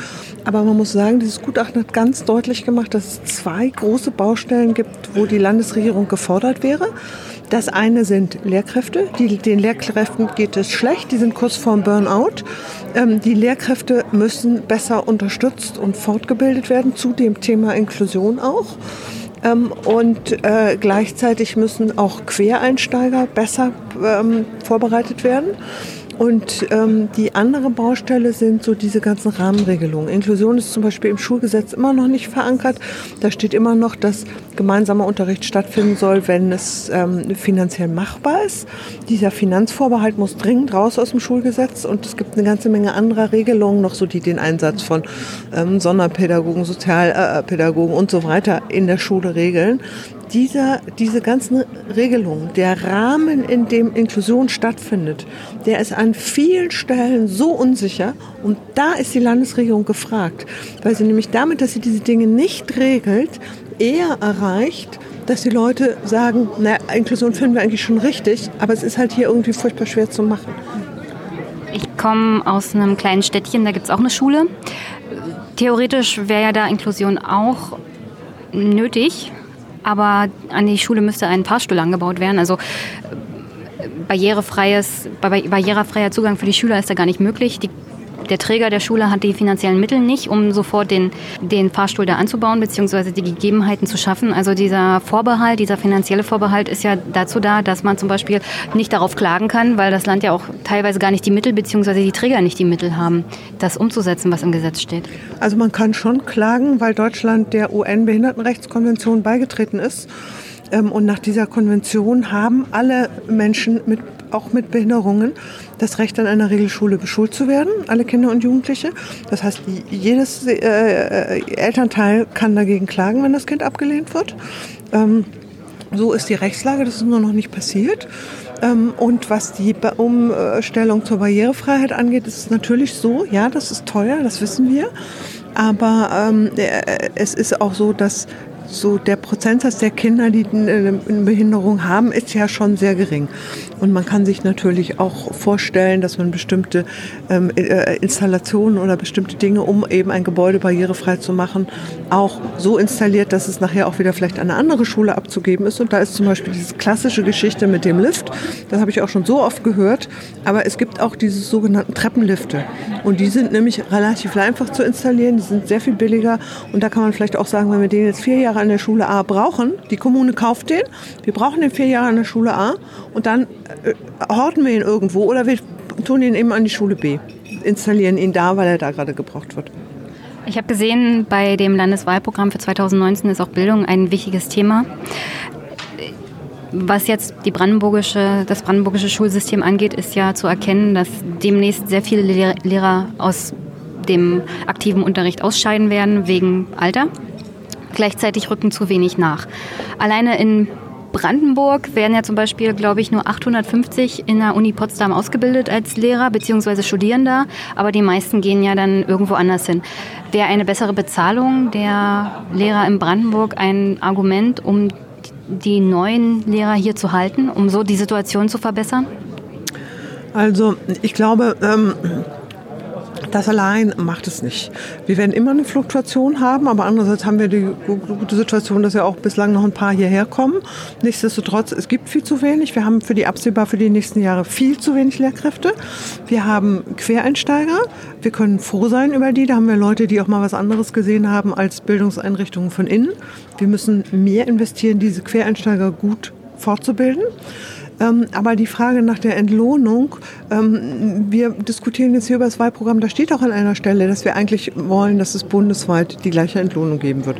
Das wird aber nie passieren, weil natürlich die Bundesländer, die mehr Geld haben, immer damit pokern, dass sie sagen, wir zahlen unsere Leute besser und dafür kriegen wir die besseren Leute. Das heißt, das ist so ein äh, Wettlauf, den Brandenburg nie gewinnen kann, ähm, so wie es im Moment ist. Äh, aber man muss ja sagen, dass wir eigentlich schon was tun, was finanzielle Auswirkungen hat, was Lehrkräfte ähm, an uns bindet, das ist nämlich die Verbeamtung. Das machen ja sonst auch nicht alle. Ähm, und das müsste man eigentlich auch nicht machen. Das machen wir deshalb, damit wir bessere Chancen haben. Das ist ein finanzieller Anreiz. Äh, verbeamtete Lehrer in Brandenburg, habe ich nachgeguckt, verdienen aber deutlich weniger als verbeamtete Lehrer zum Beispiel in Bayern. Und ich denke mal, viele werden sich nach dem Referendariat dann überlegen, bleibe ich in Brandenburg oder gehe ich weg. Ich meine, es gibt ja zum Beispiel auch in NRW dann im Einstieg als Lehrer 500 Euro pro Monat mehr. Und man kann sagen, das ist ein Wettrennen, aber früher oder später muss man sich überlegen, Quereinsteiger werden das Problem mit der öffentlichen Bildung halt nicht lösen können. Das ist eher so eine Art Notlösung und mittlerweile ist es so verfestigt, da gibt es ja auch bei den Quereinsteigern das Problem der Didaktik. Also wie, wie das Problem halt lösen. Mhm. Also ich glaube, äh, jetzt da unendlich, wir haben ja jetzt zum Beispiel die Grundschullehrer aufgestockt, nicht? Ähm, wir, wir sind tatsächlich nicht konkurrenzfähig mit allen Bundesländern. Denn selbst wenn wir jetzt theoretisch, wenn wir das jetzt unser, quasi unser Einstiegsgehalt anheben würden auf die äh, um 500 Euro mehr, das ist ungefähr das, was es in anderen Bundesländern mehr gibt, ähm, dann würden die wahrscheinlich nachziehen und würden auch, auch wiederum ähm, ihr Einstiegsgehalt erhöhen, um den Posten attraktiver zu machen. Deshalb ähm, glaube ich, ist das, äh, ist das nicht wirklich ein, ein Anreiz? Wir haben vor vielen Jahren in der letzten Legislaturperiode eine Studie in Auftrag gegeben zu der Frage, wie man denn Lehrkräfte in ländliche Regionen äh, bekommen kann. Und da wurde deutlich, es gibt, also die Lösung liegt in so einem Mix von Mitteln, was auch ähm, äh, äh, einerseits Dinge, die das Land machen kann, ähm, das Land könnte zum Beispiel einen Bonus für den öffentlichen Personennahverkehr ähm, äh, oder den Regional, die Regionalzüge äh, vergeben. Sowas könnte das Land machen, um ländliche Regionen attraktiver zu machen. Dann gibt es die jeweiligen Kommunen, die ja im Grunde auch einen Anreiz dazu, einen Anreiz haben, dass ihr Schulsystem gut funktioniert. Das ist ja was, was sie auch attraktiv macht, insbesondere für junge Familien. Ähm, auch Kommunen könnten ähm, äh, Lehrkräfte besser unterstützen, indem sie zum Beispiel anbieten, dass sie für den Partner ähm, bei der Arbeitssuche behilflich sind.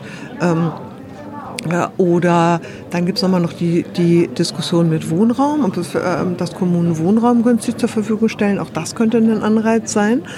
Ähm, äh, und ein weiterer, ähm, eine weitere Baustelle liegt in den Schulen. Es ist auch nicht so, dass in Schulen, dass junge Lehrkräfte, die in Schulen kommen, überall gleich gut empfangen werden. Also das ist sehr, sehr unterschiedlich und die Frage, wie Sie mit Ihren, mit, mit neuen Unterrichtskonzepten, ähm, wie Sie sich auch einbringen können in so ein Lehrerkollegium, das ist, funktioniert eben sehr unterschiedlich. Da kann Schulleitung sehr viel machen. Man kann auch eine Schule als solche attraktiver gestalten für junge Lehrer. Das setzt aber dann natürlich voraus, dass die Schule auch ein bisschen Mitspracherecht hat. Das Schulamt und Schule zusammenarbeiten und das Schulamt auch zuhört, was ja formal verantwortlich ist, auch zuhört. Das funktioniert teilweise sehr gut. Ähm, wenn, Lehr wenn, wenn Schulleiter sagen, die Frau ist super, die wollen wir unbedingt haben. Okay, ähm, zum Abschluss noch irgendwas, was du hoffst, von dem Parteitag hier mitzunehmen, auch für die Fraktion? Ähm, ja, wir haben ja hier jetzt noch eine ganze Menge Abstimmungen und ähm, ich sehe, dass äh, hier unglaublich viel Idealismus mitschwingt. Ich finde es toll, dass wir neu, so viele äh, neue Leute haben. Und ich denke, das wird dann auch, sicher auch noch mal ein paar positive Anregungen für die Fraktionsarbeit geben. Herzlichen Dank. Bis dann. Tschüss. Wie heißt du? Alexandra. Und wir sind hier wo? Wir sind auf dem ähm, Landesparteitag der Brandenburger Grünen. Und was machst du hier? Ich bin Mitglied des Landesvorstands, frauenpolitische Sprecherin des Landesvorstands ähm, und ganz frisch auch noch ähm, Kandidatin für die Urwahl. Äh, erstmal ordnen, erstmal ordnen. Du hast gerade Werbung gemacht für ein Frauenmentoring-Programm. Was machst du da? Ähm, Im Frauenmentoring-Programm, also da braucht man einfach jemanden, der zuständig ist. Und als frauenpolitische Sprecherin im Vorstand ist man natürlich für die Frauenthemen ein Stück weit zuständig. Ähm, ich bin mit Ansprechpartnerin. Wir haben natürlich in unserer Geschäftsstelle ähm, wird, das, wird die Organisation gemacht, aber ich ähm, wähle die Bewerbungen mit aus. Also, wir sichten die Bewerbungen, wir lehnen eigentlich nicht ab. Aber wir führen natürlich Gespräche und gucken, passt es, ähm, sind die Vorstellungen gleich, macht es Sinn, weil mit diesem Frauenmentoring-Programm, da investieren wir einiges, also haben damit auch Kosten und wollen natürlich nicht, dass jemand nur kommt, um die Coachings zu machen und dann kein Interesse an grüner Politik hat. Ne?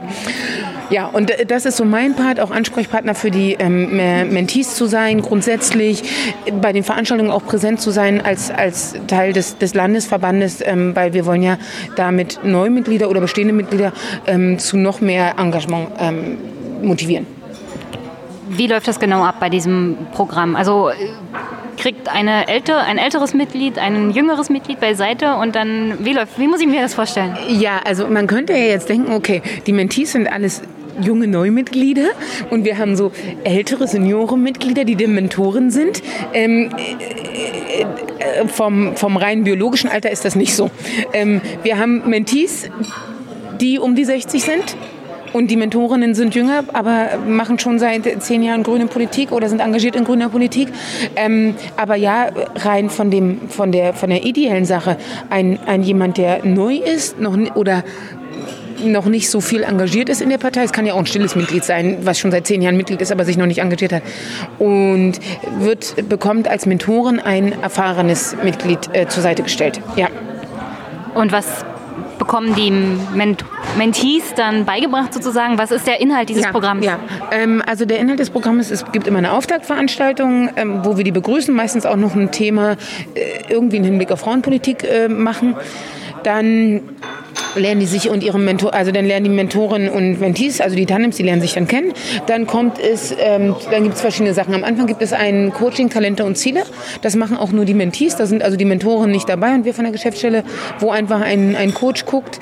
Ähm, okay, wo steht ihr, was wollt ihr, so ein bisschen rauskitzeln ähm, für dieses Mentoring-Programm, was sind meine Ziele im, bei den Grünen, in, für grüne Politik, für mein Ehrenamt, wie will ich mich einsetzen. Dann gibt es in der Regel noch ein Coaching bzw. Redetraining, also dass man lernt, frei zu sprechen, so gut es geht, oder, oder einfach auch Ängste abbaut äh, vor, vor, ja, vor, einer, vor einem Podium.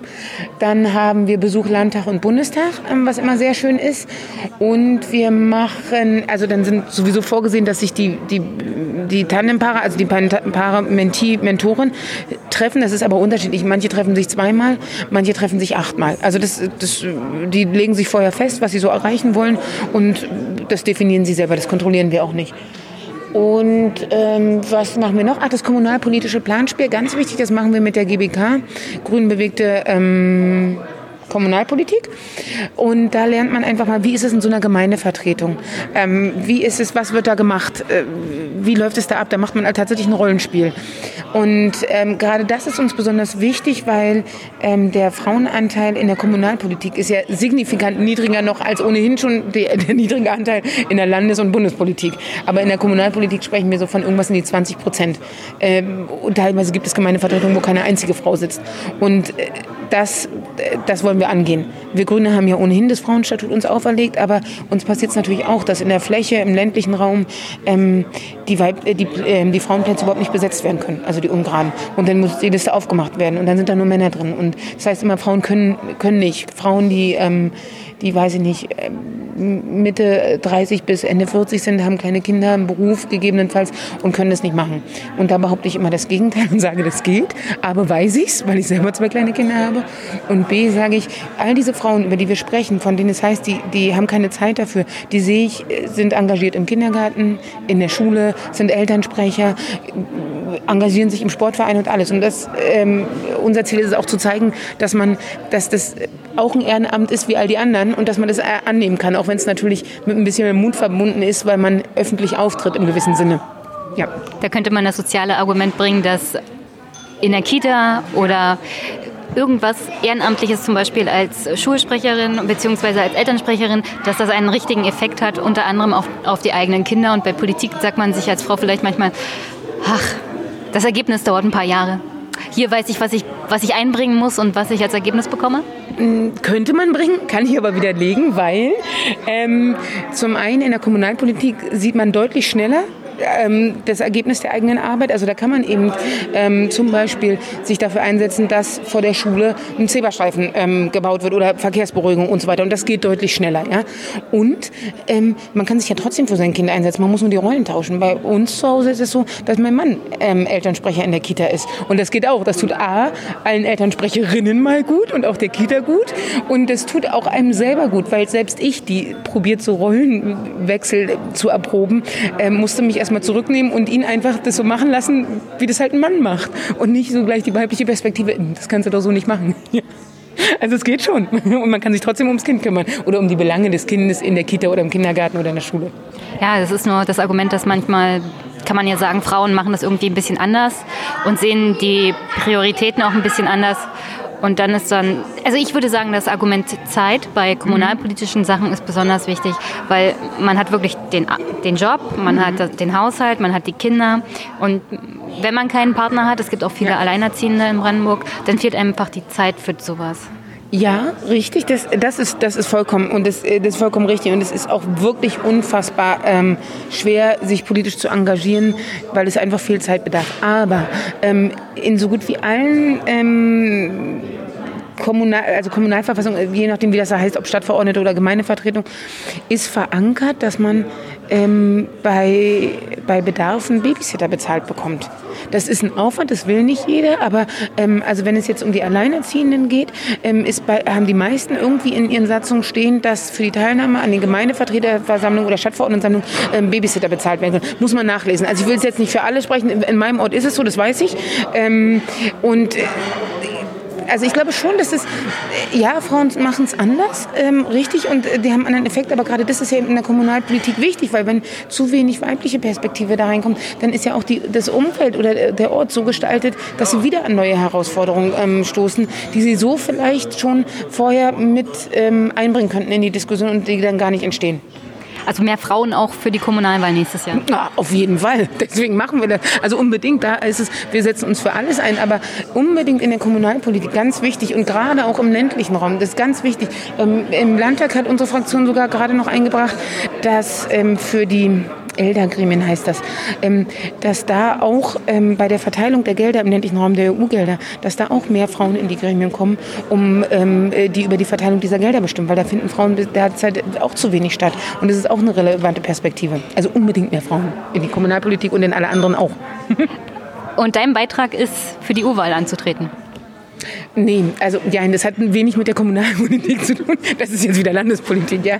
Ähm, äh, das ist mein Beitrag als frauenpolitische Sprecherin, ähm, ja, dass wir, ähm, die Basis hat ähm, sich dafür entschieden oder ausgesprochen, dass sie eine Urwahl haben möchte. Also das Spitzenduo dürfen dann alle bestimmen, alle Mitglieder der ähm, Brandenburger Grünen. Ähm, ansonsten wird ja so eine Liste immer nur ähm, auf einem, oder nur, wird auf einem Parteitag gewählt. Bei uns wird es immerhin gewählt. In anderen Parteien wird das in Hinterzimmern bestimmt, wer auf die Liste kommt. Ähm, bei uns wählen wir das auf einem Parteitag. Und auf einem Parteitag sind ja Delegierte. Das heißt, äh, Vertreter der Kreisverbände. Und eben nicht alle Mitglieder. Die können zwar alle als Gast dabei sein, aber nicht alle haben Stimmrecht. Und deswegen hat sich die Basis ausgesprochen, sie möchte das Spitzenduo, das geht bei den Grünen. Ähm, viele haben das vielleicht auch schon 2016, 15, 16 2016 bei der Bundestagswahl gesehen. Da haben wir das ja auf Bundesebene gemacht. Und ähm, ähm, ja, unsere Basis hat sich ausgesprochen, dass sie das jetzt ähm, hier machen möchten. Und da habe ich gedacht, gut, wenn die Basis das so möchte, ähm, dann soll es so sein. Und ähm, dann braucht es sicherlich auch mal neue Gesichter oder ähm, mehr Frauen oder auch nicht erfahrene ähm, Landespolitiker. Ja, und deswegen habe ich mal meinen Hut in den Ring geworfen. Wie ist das bei der Urwahl bei den Grünen? Muss es dann so sein, dass eine Frau und ein Mann oder können das zwei Frauen werden? Also muss es nicht unbedingt paritätisch sein? Können es auch zwei Männer werden? Zwei Männer können es nicht werden. also unser Frauenstatut sagt, alle Listenplätze bei uns, egal wo, sei es im Landesvorstand, sei es auf der äh, auf der Landesliste für die Landtagswahl oder auf der kommunale Liste für die, für die ähm, Gemeinderatswahl oder sowas, muss es, ähm, sind die ungeraden Listenplätze den Frauen vorbehalten. Das heißt 1, 3, 5 und so weiter. Die geraden Plätze sind nicht Männerplätze, das wird immer mal wieder falsch kommuniziert, weil es einfacher ist. Es sind offene Plätze. Auf den geraden Plätzen dürfen alle kandidieren, auch Frauen. Also wir könnten es auch so machen, dass eine Platz äh, ähm, äh, äh, jetzt bei der U Urwahl oder wo auch immer dass eine Frau auf Platz 1 ist und eine Frau auf Platz 2 kandidiert. Das findet in der Regel tatsächlich selten statt, ähm, weil wir wissen, es gibt mehr Männer in der Politik und die sind halt, ähm, die sind halt, ähm, na, wie heißt das? Äh, die sind halt überpräsent und deswegen kandidieren auf den zweiten Platz immer sehr viele Männer. Aber jetzt in diesem Fall ist es paritätisch ähm, verteilt. Ich kandidiere mit auf Platz 1, so wie Ursula Nonnemacher, und zwei Männer auf Platz 2. So wie es jetzt aussieht, wird es ein, ein Männlein-Weiblein-Duo. Ähm, kann aber auch noch, die Bewerbungsfrist ist noch offen. Also es kann noch Bewerbung eingereicht werden für beide Plätze. Ja. Und wenn du Spitzenkandidatin werden solltest, also im Team, welche Themen sind dir besonders wichtig? Außer das Thema Frauen natürlich. ja, das ist mir besonders wichtig, das ist richtig. Also mein, mein Steckenpferd ist tatsächlich die Sozialpolitik. Ähm, äh, Soziales, ähm, gerade gestern oder heute habe ich darüber nachgedacht, wir brauchen nicht nur sozialen Wohnungsbau, wir brauchen auch zum Beispiel sozialen Wohnungsbau altersgerecht. Also ähm, ich bin eine Mutter von zwei Kleinkindern. Natürlich ist mir ähm, die, der Betreuungsschlüssel in der Kita und so weiter wichtig. Aber unsere Gesellschaft wird immer älter. Und ist, ich sehe da ein großes Problem auf uns zukommen. Und da ist es mir wichtig, dass wir die Alten explizit denken. Also jetzt nicht abwerten die Alten, sondern wertschätzend denken, was gibt es da, äh, was können wir da tun, um, um dieser, also um dieser Gesellschaft, die immer älter wird, gerecht zu werden. Also altersgerechte Wohnungen oder, oder die Verarmung im Alter. Also das, das ist mir gerade besonders wichtig, ja. Sind die Ostgrünen sozialer als die Westgrünen? Gute Frage. Ähm, ich würde gerne sagen ja, aber ich weiß es nicht, weil ich war ja noch nie bei den Westgrünen. Ich bin tatsächlich eine Brandenburger Pflanze, auch noch zu DDR-Zeiten geboren. Ähm, ich glaube, wir Grünen haben es im Osten schwerer. Ähm, weil wir hier im Osten tatsächlich oft noch als die Westpartei gelten. Ähm, wir werden, also dass wir jetzt Ergebnisse wie in Bayern oder Hessen einfahren, glaube ich nicht.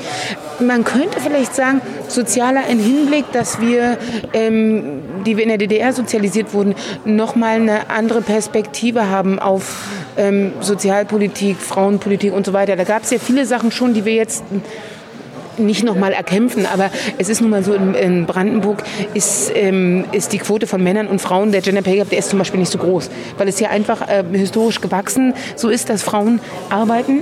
Äh, die Mehrheit, natürlich haben wir ja auch einen Zuzug und alles, aber hier in den ostdeutschen Bundesländern ist der nicht unbedingt so groß. Das also der soziale ist, weiß ich nicht. Der, der Gender Pay Gap zwischen Mann und Frau ist im Osten tatsächlich nicht so groß. Ja. Also teilweise könnte man sagen, Frauen verdienen auch mehr, haben bessere Positionen. Mhm. Ich kann ja zum Beispiel sagen, ich arbeite in der öffentlichen Verwaltung, da gibt es 85 Prozent Frauen, mhm. die verdienen meistens mehr als die Männer, die in der freien Wirtschaft arbeiten. Mhm. Aber das muss man auch dazu sagen, im Vergleich zu anderen Bundesländern verdienen wir im Osten ja, also hier in Brandenburg auch eher weniger. Ja, das ist nun natürlich noch ein grundsätzliches Problem. Ähm, das verstehe ich bis heute nicht. Da diskutieren mein Mann und ich gerne drüber. Ähm, also was heißt diskutieren, weil wir sehen es beide so, aber dass da immer noch nicht eine Angleichung, Angleichung herrscht, das tut mir in der Seele weh, ehrlich gesagt. Ja. Also, ähm, aber das wäre natürlich auch ein Thema, was man ähm, oder was ich auch angehen würde, wobei das ist ja auch Bundesebene dann. Naja, für die Landes äh, öffentliche Dienst, Landeseinrichtung könnte auch noch Land sein, aber es ist mehr Bundesebene. Mhm. Nochmal zum Thema Soziales. Ähm, Herr Robert Habeck hat ja was vorgeschlagen zum Thema Hartz IV beziehungsweise eine Garantiesicherung einführen. Mhm. Was hältst du davon? Ähm, ich bin gerade dabei, mir dieses unglaublich lange, ähm, die lange Ausarbeitung dazu durchzulesen. Ich gebe zu, ich bin noch nicht ganz fertig. Was ich grundsätzlich sagen muss, als jemand, ähm, die selber noch nicht so lange politische Arbeit macht, Parteiarbeit. Also ich war schon immer im sozialen Bereich ehrenamtlich engagiert, aber nicht im, im politischen Bereich aber das ist für mich so als persönliche Entwicklung, finde ich das äh, ganz beispielhaft. Ich war zunächst, als ich vor Jahren mal vor diesem Konzept äh, dieses Grundeinkommens gehört habe, dieses Bedingungslos, war ich so, nee, ist doof und so weiter. Und je mehr ich mich damit auseinandersetze und auch ähm, mir diese ganzen äh, Hartz-IV-Bedingungen angucke, ähm, bin ich ganz, ganz überzeugt von dem, äh, was wir da gerade anbieten. Ich, wie gesagt, ich muss mich da in die Tiefe selber noch reinarbeiten, aber schon ohne diesen Vorschlag von Robert Habeck ähm, habe ich mich dem mehr und mehr zugewandt wie man das jetzt nennt. Also äh, wir sagen ja auch nicht, äh, wir nennen es Garantie. Garantiesicherung. Garantiesicherung, genau. Also nicht Grundeinkommen. Äh, das kann man jetzt diskutieren, ob, ne, ob die. Aber äh, soweit wie ich mich damit beschäftigt habe, ist das kein wirkliches uneingeschränktes Grundeinkommen für alle, sondern eine Garantiesicherung für die Leute, die jetzt zum Beispiel Hartz IV bekommen. Ja. Die Sätze werden ein bisschen erhöht, äh, die Sanktionen sollen wegfallen, aber im Großen und Ganzen ist es kein bedingungsloses Grundeinkommen, wie man sich das so teilweise in den, in den Diskussionen ja. vorstellt. Ja, genau. Es das gibt Unterschiede, genau, richtig. Also das, das ist nicht dieses Konzept bedingungsloses Grundeinkommen, aber die Sanktionen zum Beispiel fangen, äh, fallen weg. Nun ist natürlich zwischen bedingungslos und sanktionsfrei ein Unterschied, ja. Ähm, aber das, was ich bisher gelesen habe, finde ich einen großartigen Vorschlag. Aber es ist wirklich, Sozialpolitik ist wirklich nicht einfach, muss ich ehrlich sagen. Sozialgesetzgebung, ähm, äh, das muss man, glaube ich, studiert haben, um da wirklich einen guten Einblick zu haben oder jahrelang damit arbeiten. Also ich setze mich damit gerade nach und nach auseinander und finde es einen großartigen Vorschlag. Okay, äh, dann drücke ich dir mal die Daumen, auch wenn ich nicht besonders parteiisch sein dürfte äh, für, die, für die Urwahl. Ich finde es interessant und ich gucke mir das mal an, wie das bei den Grünen dann läuft. Und Dankeschön fürs Gespräch. Dankeschön und vielleicht sehen wir uns ja dann nochmal auf dem Parteitag zu Listenwahl. Da ist oh. die Urwahl schon ausgezählt und dann geht es noch weiter mit der Liste. Dann kannst du noch mit vielen tollen anderen Kandidatinnen ich, sprechen. Ich frage mal die Pressesprecherin, was sie dazu sagen. Ja. Bis dann, tschüss. tschüss.